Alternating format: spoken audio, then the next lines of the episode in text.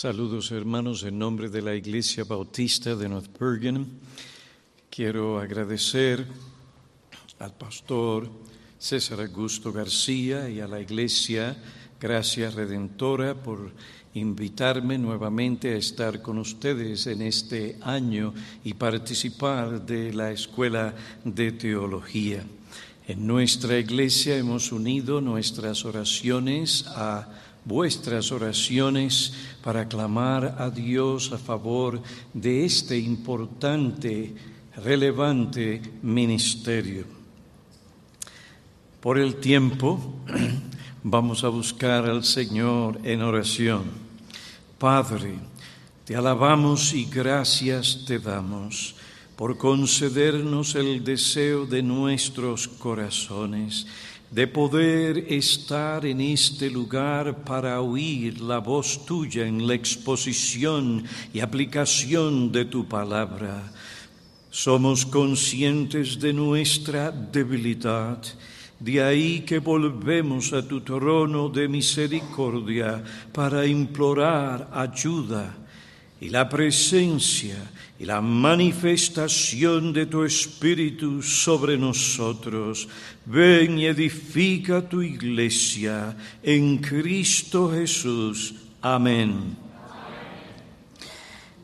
Generalmente cuando hablamos de la reforma en nuestros círculos reformados, pensamos en la obra poderosa que Dios hizo en Europa durante el siglo XVI. En ese tiempo hubo un regreso masivo a la Biblia y a sus enseñanzas. Dios levantó hombres piadosos, aptos e idóneos para volver nuevamente a un gran sector de la Iglesia sus raíces, doctrinas y prácticas bíblicas. El Evangelio puro fue nuevamente proclamado.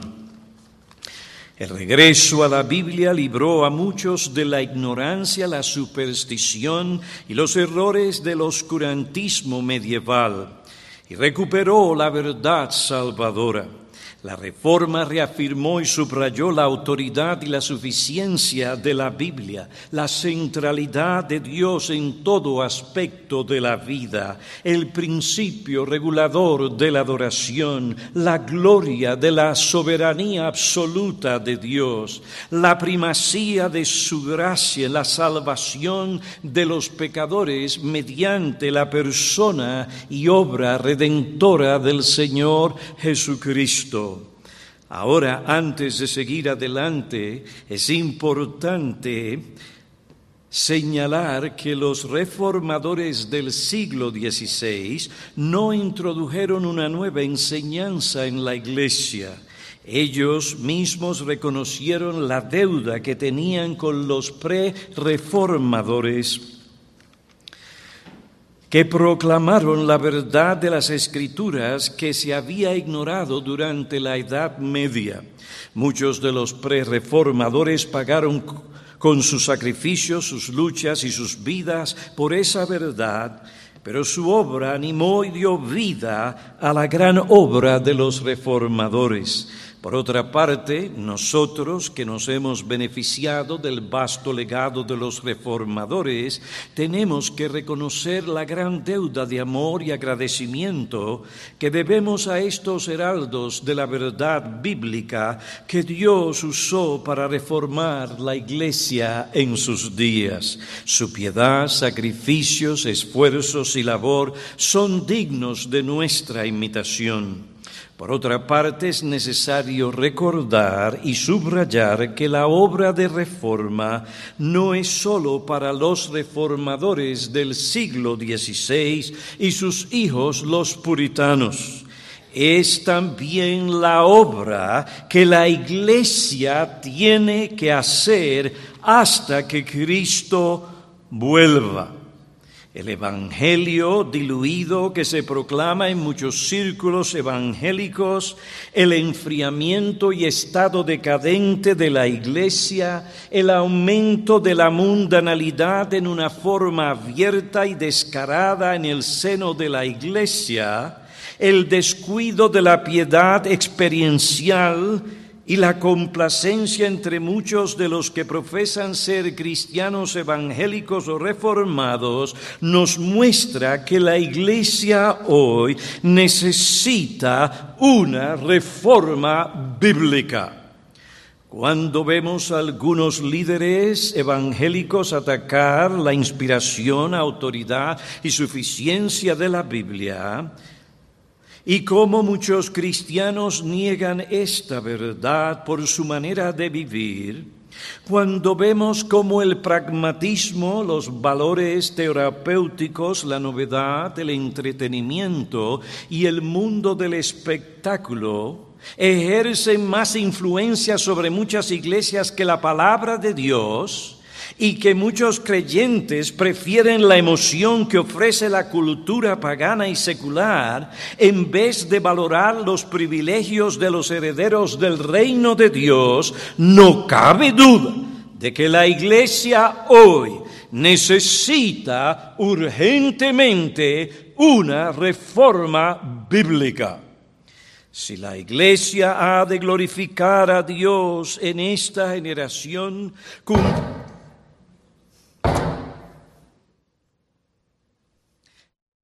iglesia, seguimos, si la iglesia ha de glorificar a Dios en esta generación, cumplir su función como columna y baluarte de la verdad y ser un instrumento poderoso en las manos de Dios para establecer y mantener la verdadera religión en la tierra, cada uno de sus miembros tiene que estar involucrado en la obra de reformar su vida personal y en la obra de reformar su vida eclesiástica. Ahora, para que podamos visualizar y comprender cabalmente la reforma bíblica que debemos llevar a cabo y que, a qué cosas militan contra ella, vamos a considerar la naturaleza de la reforma bíblica. En segundo lugar, las implicaciones de esta clase de reforma, los mayores obstáculos que impiden esta reforma y tal vez en otra ocasión las áreas principales que necesitan urgentemente esta reforma. En primer lugar, consideremos la naturaleza de la reforma bíblica, la naturaleza de la reforma bíblica. El término reforma del latín reformatio, mejoramiento, significa acción de volver a dar forma a algo o cambiar algo. La reforma es un cambio, pero es más que un cambio. Es un cambio para mejorar algo. Es un cambio para corregir el error, la conducta, las actitudes y prácticas erróneas. El concepto de la reforma, como otro escribió, indica la necesidad de regresar al ideal, al modelo perfecto del pasado. En el sentido religioso, el ideal o modelo al que debemos regresar está en la Biblia. Este concepto lo encontramos en el Salmo 119, versículos 59 y 60. El salmista declara, consideré mis caminos y volví mis pasos a tus testimonios. Me apresuré y no me tardé en guardar tus testimonios. Cuando el salmista consideró que su conducta y ciertas prácticas en su vida no eran coherentes con la ley de Dios, él cambió y corrigió su conducta. Él hizo el cambio que la ley de Dios demandaba de él. Dejó de hacer lo que la ley de Dios prohíbe para hacer lo que esta ley manda.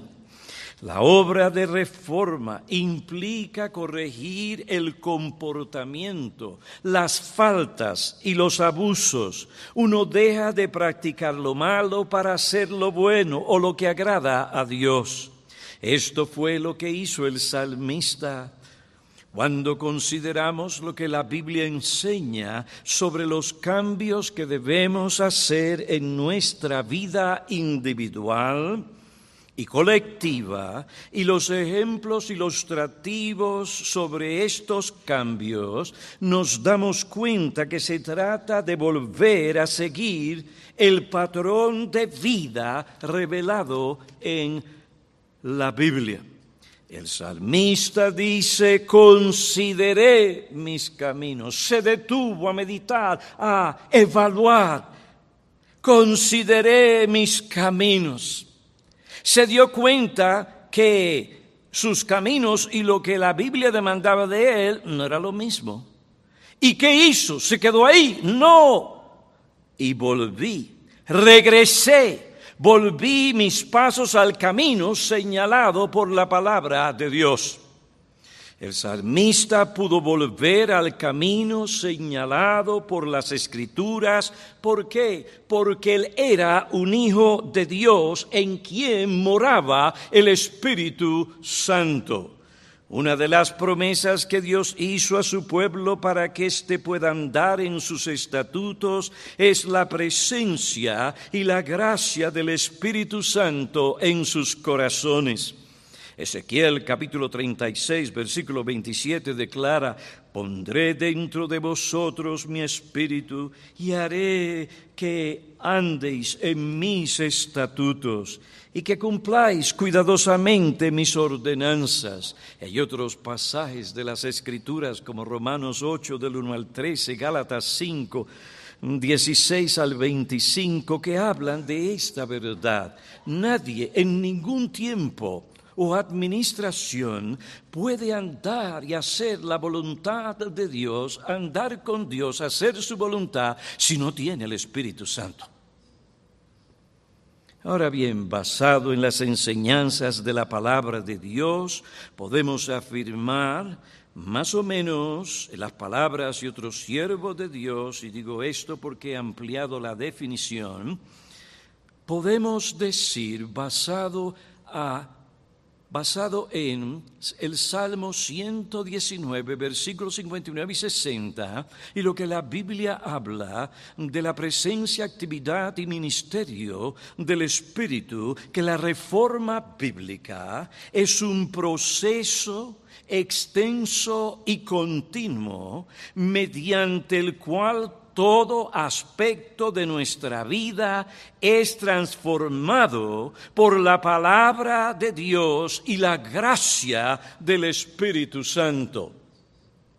Esto es muy importante, lo repito. ¿Qué es esto de la reforma bíblica? No estoy hablando de la nueva reforma de la cual se habla por ahí. No, no, estoy hablando de la reforma bíblica. La reforma bíblica es un proceso extenso y continuo mediante el cual todo aspecto de nuestra vida es transformado por la palabra de Dios y la gracia del Espíritu Santo. Es un proceso mediante el cual, como otro indicó, reemplazamos el comején del pecado y las tradiciones humanas que han debilitado la estructura de nuestra vida espiritual y eclesiástica por las columnas fuertes de las prácticas bíblicas. Sacamos de la iglesia la basura de las invenciones, tradiciones e ideas humanas de cómo debemos adorar y servir a Dios o cómo debemos predicar el Evangelio y testificar al mundo para hacerlo como Dios manda en su palabra.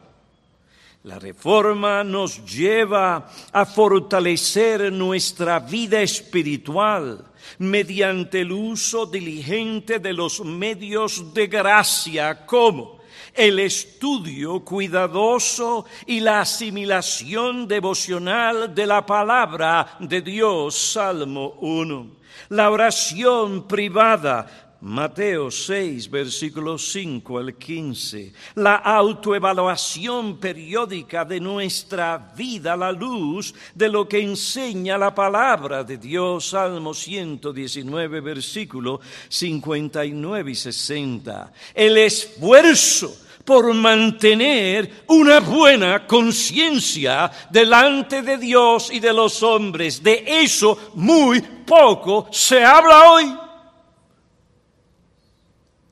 Pero la reforma bíblica nos llama a esto. La restauración del culto familiar, Génesis 35, 1 a 7. La asistencia fiel a los cultos de la iglesia, Hebreos 10, 23 al 25.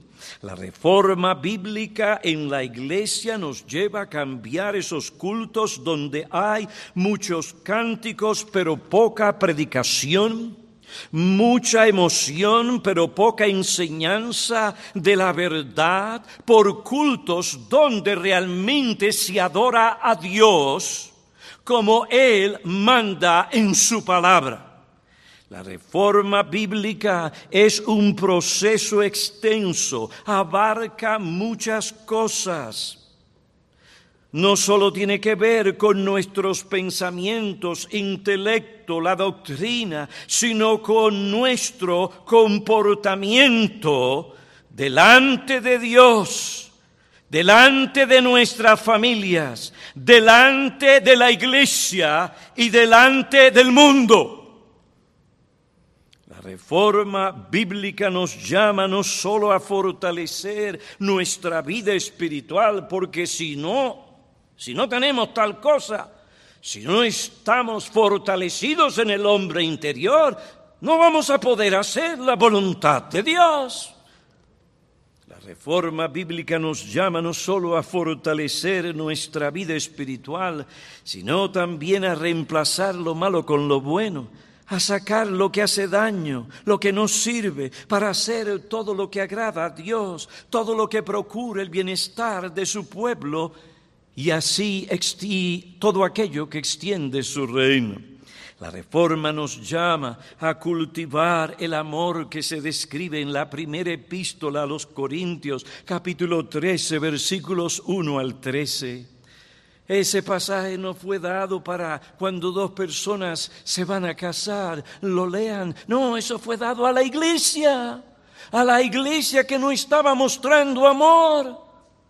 Pablo le dice, he aquí el ejemplo a seguir, oh Corintios. Este amor desplaza el egoísmo, la amargura, el enojo, la envidia, la arrogancia, el pensar y hablar mal los unos de los otros. La reforma nos llama a sacar el pecado y todo lo que debilita la devoción a Cristo y el celo por su reino nos llama a vivir una vida llena del Espíritu Santo, vida que manifiesta el fruto del Espíritu, amor, gozo, paz, paciencia, benignidad, bondad, fidelidad, mansedumbre y dominio propio. La reforma nos llama a combatir el formalismo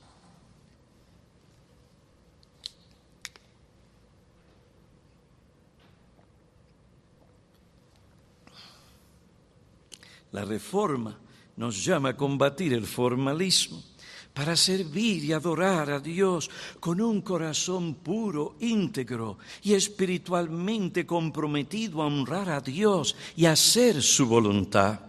El formalismo se caracteriza por el respeto exterior a las normas, las prácticas y las ceremonias de la religión, pero carece de una devoción y compromiso espiritual en lo interior. El formalista adora a Dios con sus labios, pero su corazón está lejos de Él. Su cristianismo es una mera cuestión de forma, moda o costumbre. Ryle dice, su cristianismo es una mera cuestión de forma, moda o costumbre, sin efecto alguno sobre su corazón y su vida. Ese hombre posee ciertamente la forma, pero no la sustancia o el poder de la misma segunda epístola Timoteo 3:5. El Señor Jesucristo condenó severamente el formalismo cuando dijo, este pueblo con los labios me honra, pero su corazón está lejos de mí, mas en vano, en vano me rinden culto enseñando como doctrinas preceptos de hombres. Aunque el verdadero creyente no es un formalista, puede ser afectado por el formalismo. Si no se cuida de que la verdad... Voy a salir de aquí hoy con un ataque al corazón. Eso me robó unos cuantos minutos. Muy bien. Si me prestan la atención. Eso no es la primera vez que me pasa, en la República también me pasa, República Dominicana. Muy bien. Aunque, y esto es importante, aunque el verdadero creyente no es un formalista, puede ser afectado por el formalismo. Si no se cuida de que la verdad redentora afecte continuamente su corazón y gobierne su conducta, se enfriará espiritualmente en ese estado donde el poder de la gracia, la fe y el amor por Cristo y el temor de Dios se han debilitado, el creyente fácilmente será seducido y atrapado por el formalismo en las manos de este mal se conformará con la apariencia de religión sin ser santificado y transformado por el poder de la verdadera religión. Esto no es tan lejos como tú piensas tal vez de ti. Cantas y cuando terminas no sabes lo que has cantado. No te has ocupado de que la verdad que cantaste, si es algo bíblico, afecte realmente tu corazón. Cantaste por cantar. Se leyó la Biblia por leer la Biblia. El hermano oró y casi ni te acuerdas. ¿Por qué dijiste amén después que él oró? Y si tú sigues así, Ciertamente estarás presente, pero tu corazón estará lejos de Dios. Hermanos, el formalismo no está muerto. Afecta hoy en día a muchos que profesan ser cristianos evangélicos o reformados.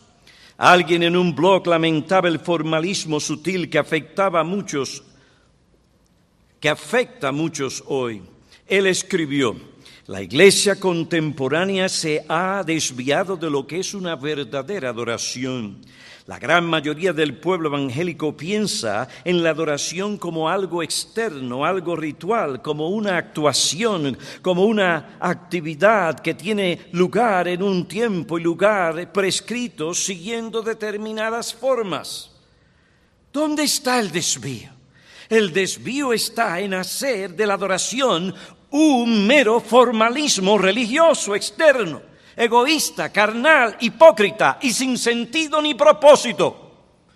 Según un escritor contemporáneo al que cita este que escribió este blog, dice, es imposible aislar o relegar la adoración a un lugar, tiempo, segmento de la vida.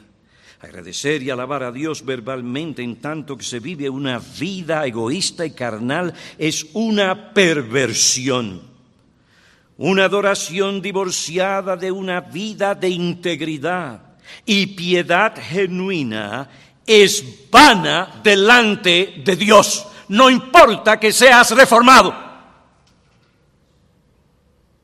O dígaselo. Es puro ruido y no una verdadera expresión de amor. A la luz de este mal que afecta a tantos, a tantos y deshonra a Dios, deberíamos de tener la misma preocupación que los ministros reformados del siglo XVI y los puritanos tenían. Su preocupación principal, según nos dice Robert Godfrey, no eran los aspectos externos de la religión, tan absolutamente importantes como lo son, sino más bien el lado interno de la religión. Todos ellos creían que una vez que los aspectos externos de la religión habían sido cuidadosamente y fielmente reformados de acuerdo a la palabra de Dios, la gran necesidad era que los ministros condujeran a la gente a la verdadera religión del corazón. Nosotros los ministros tenemos que asegurarnos que no es un asunto de dejarte aquello para tomar algo nuevo, algo exterior. No, no, no. Tenemos que preocuparnos que aquellos que reciban la verdad bíblica, esto esté realmente, esta verdad, afectando su mente, su corazón y su actitud y su comportamiento.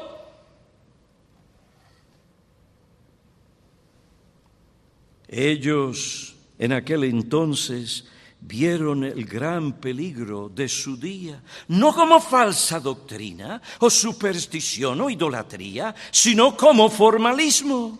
El peligro del formalismo es que un miembro de la iglesia podría pegarse a la verdadera doctrina, participar en la adoración verdadera en una iglesia bíblicamente regulada y aún así no tener fe verdadera.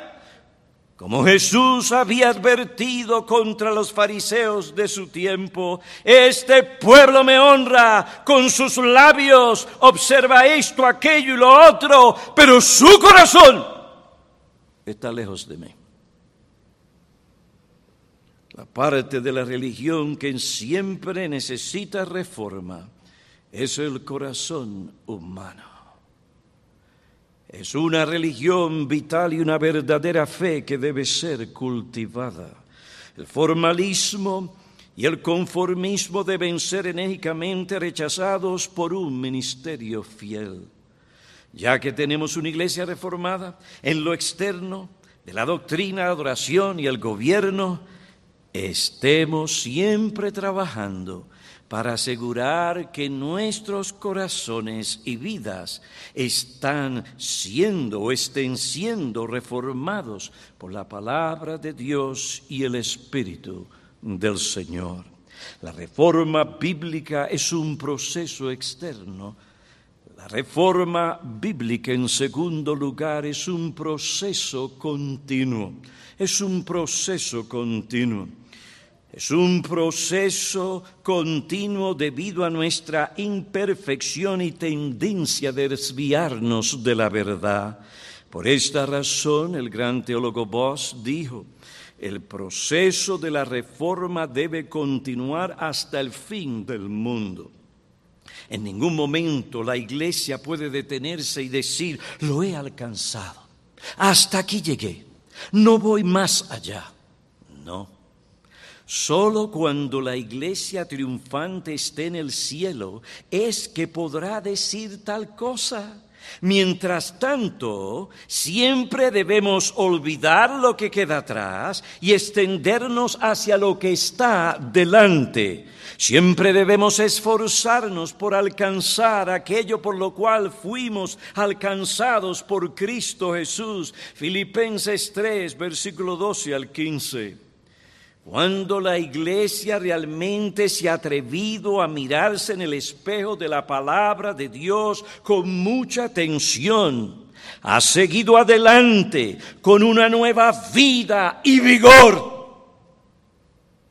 Por otra parte, cuando la iglesia ha sido renuente a mirarse a sí misma atentamente en el espejo de la palabra de Dios, ha sido más bien débil se ha estancado, se ha convertido en una entidad ineficaz y sin influencia. Estas cosas nos llaman a hacer continuamente una evaluación objetiva de nuestra vida. Comienza contigo, no con el que está sentado al lado tuyo, con las personas que tú conoces en la iglesia. No, no, no, no, tiene que empezar contigo.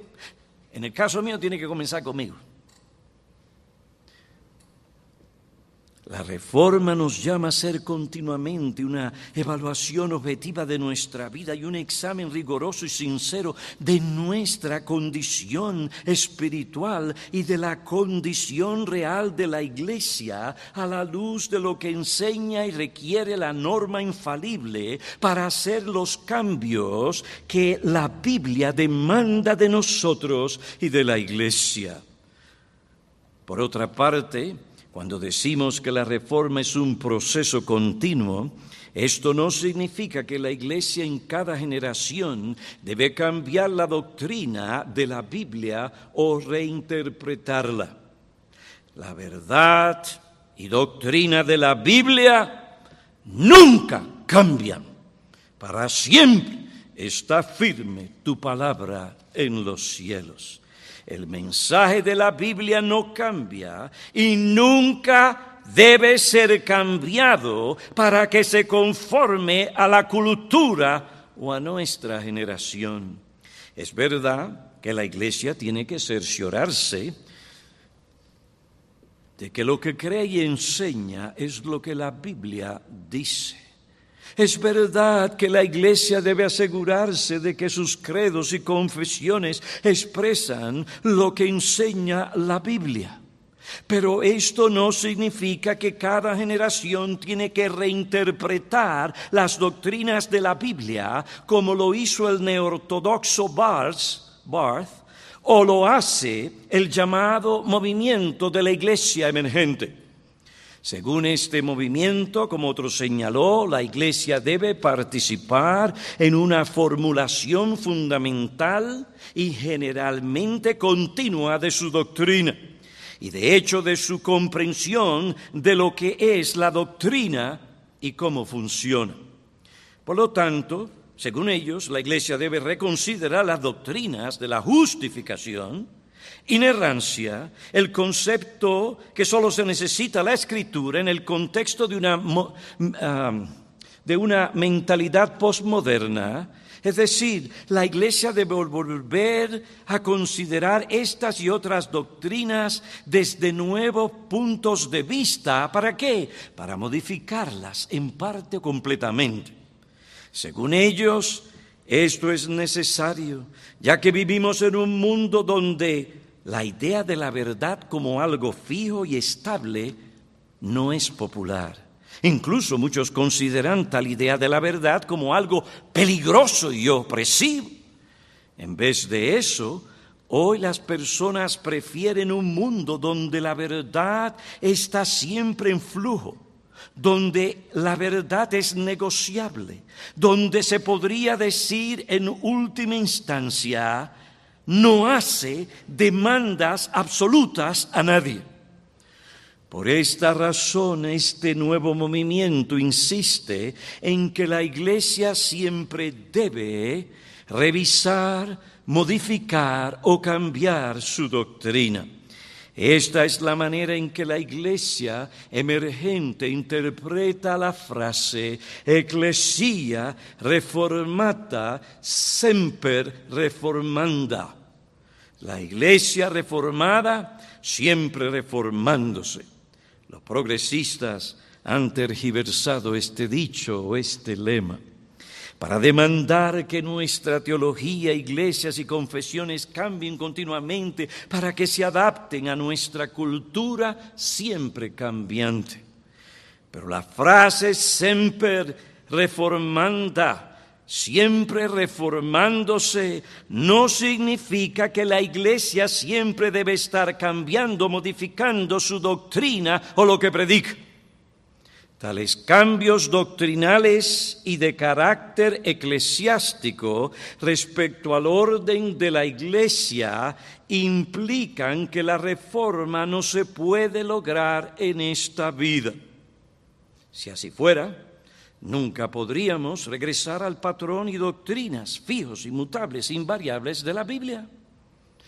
Cuando Calvino y otros reformadores del siglo XVI y XVII hablaban de la necesidad de reformar la Iglesia, ellos no estaban diciendo que las doctrinas bíblicas que habían recuperado debían ser cambiadas, alteradas, modificadas o reinterpretadas para que se ajusten a los cambios culturales o generacionales. Cuando los reformadores hablaban de la necesidad de reformar la iglesia, su inquietud tenía que ver con la tendencia de la iglesia apartarse de la verdad que ya se ha recuperado debido a su estado actual de imperfección. Debido al pecado y sus efectos, la iglesia tiende a corromperse y a desviarse de la verdad. Por esta razón la iglesia tiene que cerciorarse constantemente de que no se ha apartado de la verdad y que sirve a Dios no según las demandas de una cultura cambiante, sino según la palabra de Dios. Si encuentra que en algún punto se ha desviado de la verdad, debe inmediatamente volver al camino señalado por la palabra de Dios. Esta es la clase de reforma a la que los reformadores se referían. Esto en nada tenía que ver con cambiar la verdad que habían recuperado. Esto significa que la iglesia, dependiendo de Dios, debe y puede reformar su vida. He vivido por la gracia de Dios de ver esto en diferentes iglesias. La historia de la iglesia a través de las edades confirma esta declaración. Hubo una reforma realmente en Ginebra, en Alemania. Por otra parte, debemos tener en cuenta que una vez que la reforma se logra en la iglesia, no es fácil retenerla. Cuesta una constante vigilancia espiritual. La iglesia de la Ginebra del siglo XVII había gozado del ministerio de los ministros y profesores más valientes de la reforma. Cito. William Farel, Juan Calvino, Pierre Viret, Teodoro de Besa, Francisco Turentín. Sin embargo, al principio del siglo XVIII, la reforma estaba virtualmente extinta en Ginebra y lo peor, aún no se ha recuperado. La reforma se puede lograr en esta vida pero una vez que se logra, no es fácil de retener. Esto no es algo nuevo en la historia de la iglesia. Aún la iglesia en Galacia, establecida por el apóstol Pablo, prontamente se desvió de la verdad. En Gálatas 1, versículos 6 y 7, Pablo le dice a esta iglesia, me maravillo que tan pronto hayáis abandonado al que os ha al que os llamó por la gracia de Cristo para seguir un evangelio diferente, que en realidad no es otro evangelio. Gálatas 3.1. Oh Gálatas insensatos, ¿quién os ha fascinado a vosotros, ante cuyos ojos Jesucristo fue presentado públicamente como crucificado? Versículo 3. Tan insensatos sois, habiendo comenzado por el Espíritu, vais a terminar ahora por la carne. Gálatas 5, versículos 7 y 8. Vosotros corríais bien. ¿Quién os impidió obedecer la verdad? Esta percepción no vino de aquel que os llama. Vosotros corríais bien. ¿Qué sucedió? Llegaron los expertos religiosos a Galacia, las celebridades de aquellos días. Llegaron los expertos religiosos a Galacia con un nuevo énfasis, con una nueva versión del Evangelio. Su versión contenía un matiz peculiar, algo distinto a lo que Pablo les había enseñado. Prometía un conocimiento más profundo y más completo. Era, según ellos, el camino perfecto. Su método para aumentar el grupo de sus seguidores requería simplemente el cuchillo de la circuncisión. Filipenses 3, 2 y 3. La presencia e influencia de estos hombres creó temor nada menos que en quién? En Pedro. Este temor lo llevó a apartarse de los gentiles que se habían convertido en la iglesia de Galacia. ¿Quién podría esperar tal conducta de un apóstol?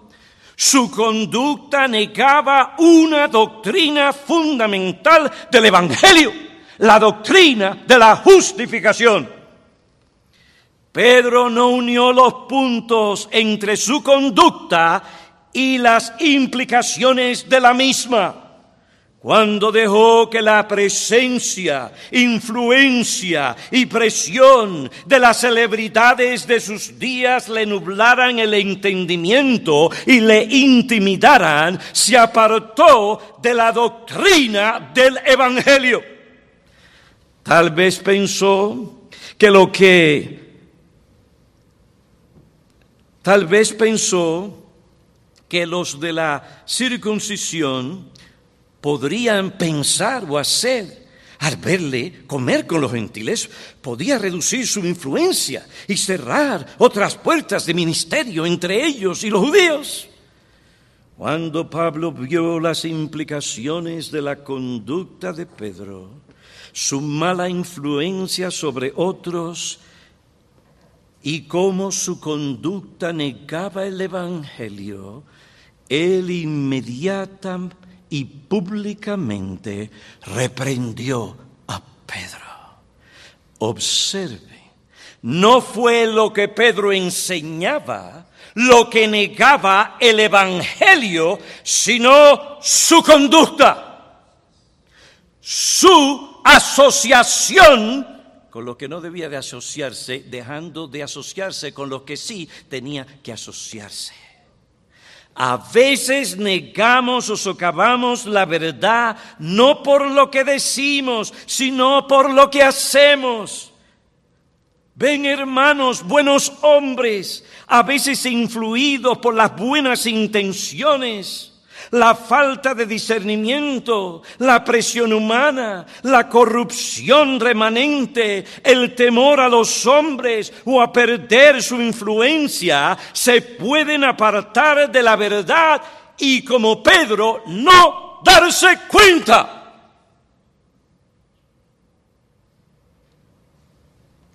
Sí, hasta un apóstol por un lado pueden hablar de la justificación, las doctrinas de la gracia, y por otro lado negar estas doctrinas por su conducta y a veces por sus asociaciones inoportunas e imprudentes.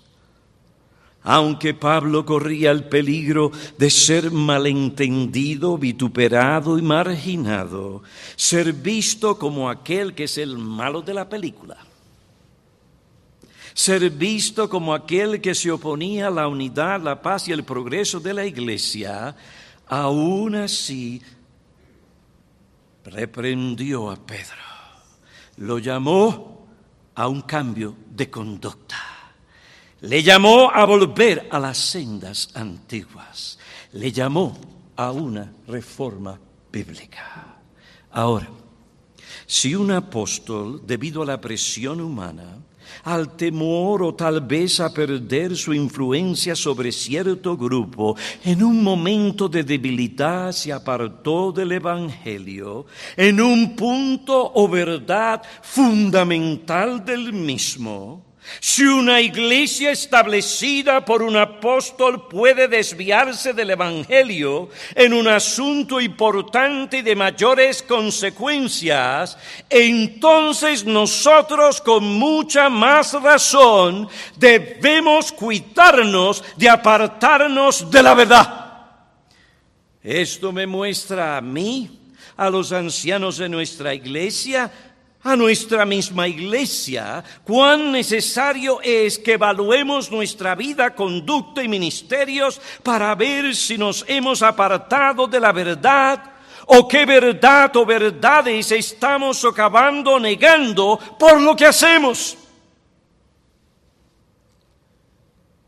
Es tan fácil. A alguien se le ocurre una buena idea Podemos hacer esto con los jóvenes, podemos hacer esto aquí con esto y con esto otro. Y claro, no han tenido ese trasfondo bíblico y muchas otras cosas, sino que han venido de otros trasfondos y fácilmente se involucran aquí y allá. ¿Y qué es lo que sucede?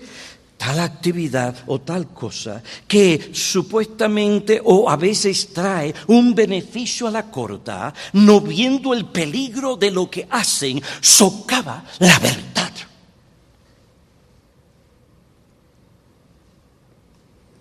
Si encontramos por el estudio y aplicación de la verdad que nos hemos apartado de algún aspecto de la verdad o de cualquier mandamiento, tenemos que volver al camino señalado por la palabra de Dios. Piensa, piensa en ti. Es fácil decir, bueno, aquel, aquel otro, aquel, aquello y lo otro. No, y tú, y yo.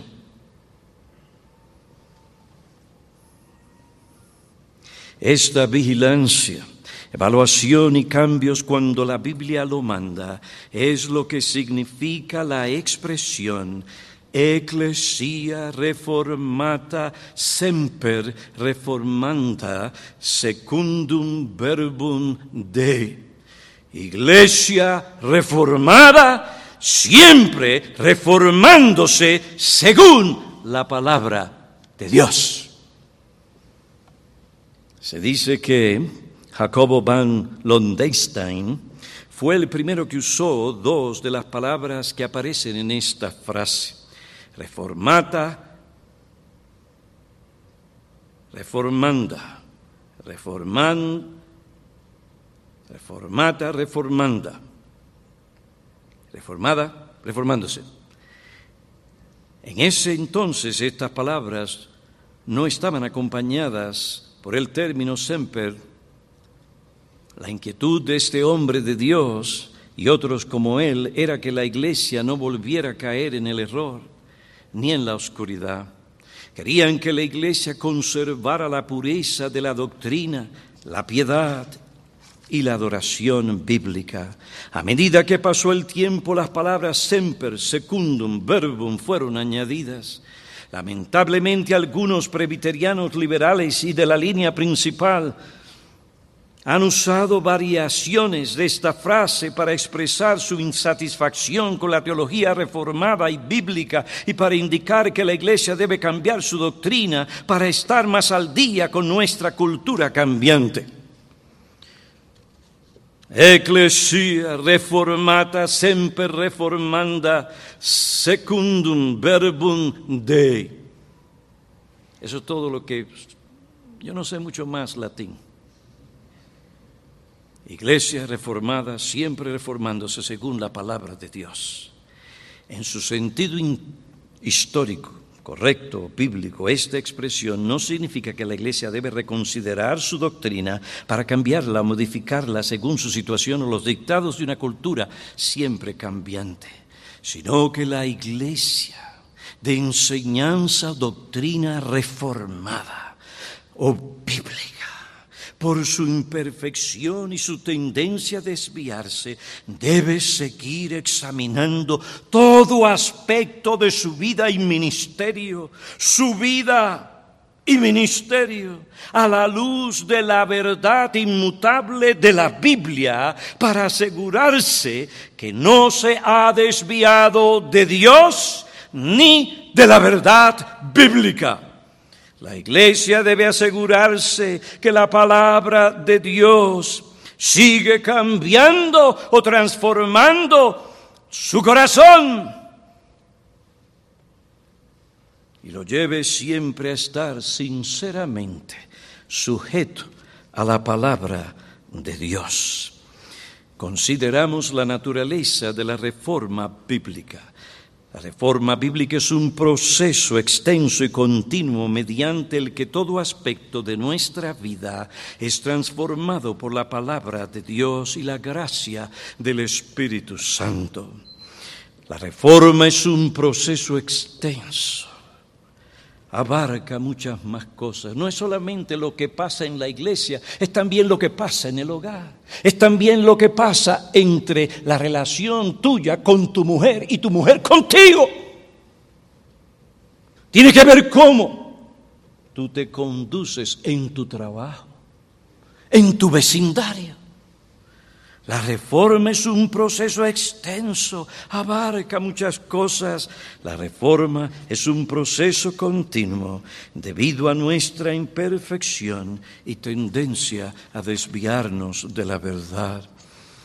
Un hombre contemporáneo dijo, la palabra de Dios es siempre poderosa y el Espíritu siempre está obrando para renovar nuestras mentes, transformar nuestros corazones y cambiar nuestras vidas. Por lo tanto, el pueblo de Dios, la iglesia, siempre estará reformándose según la palabra inmutable de Dios, no según nuestra cultura siempre cambiante. Oremos.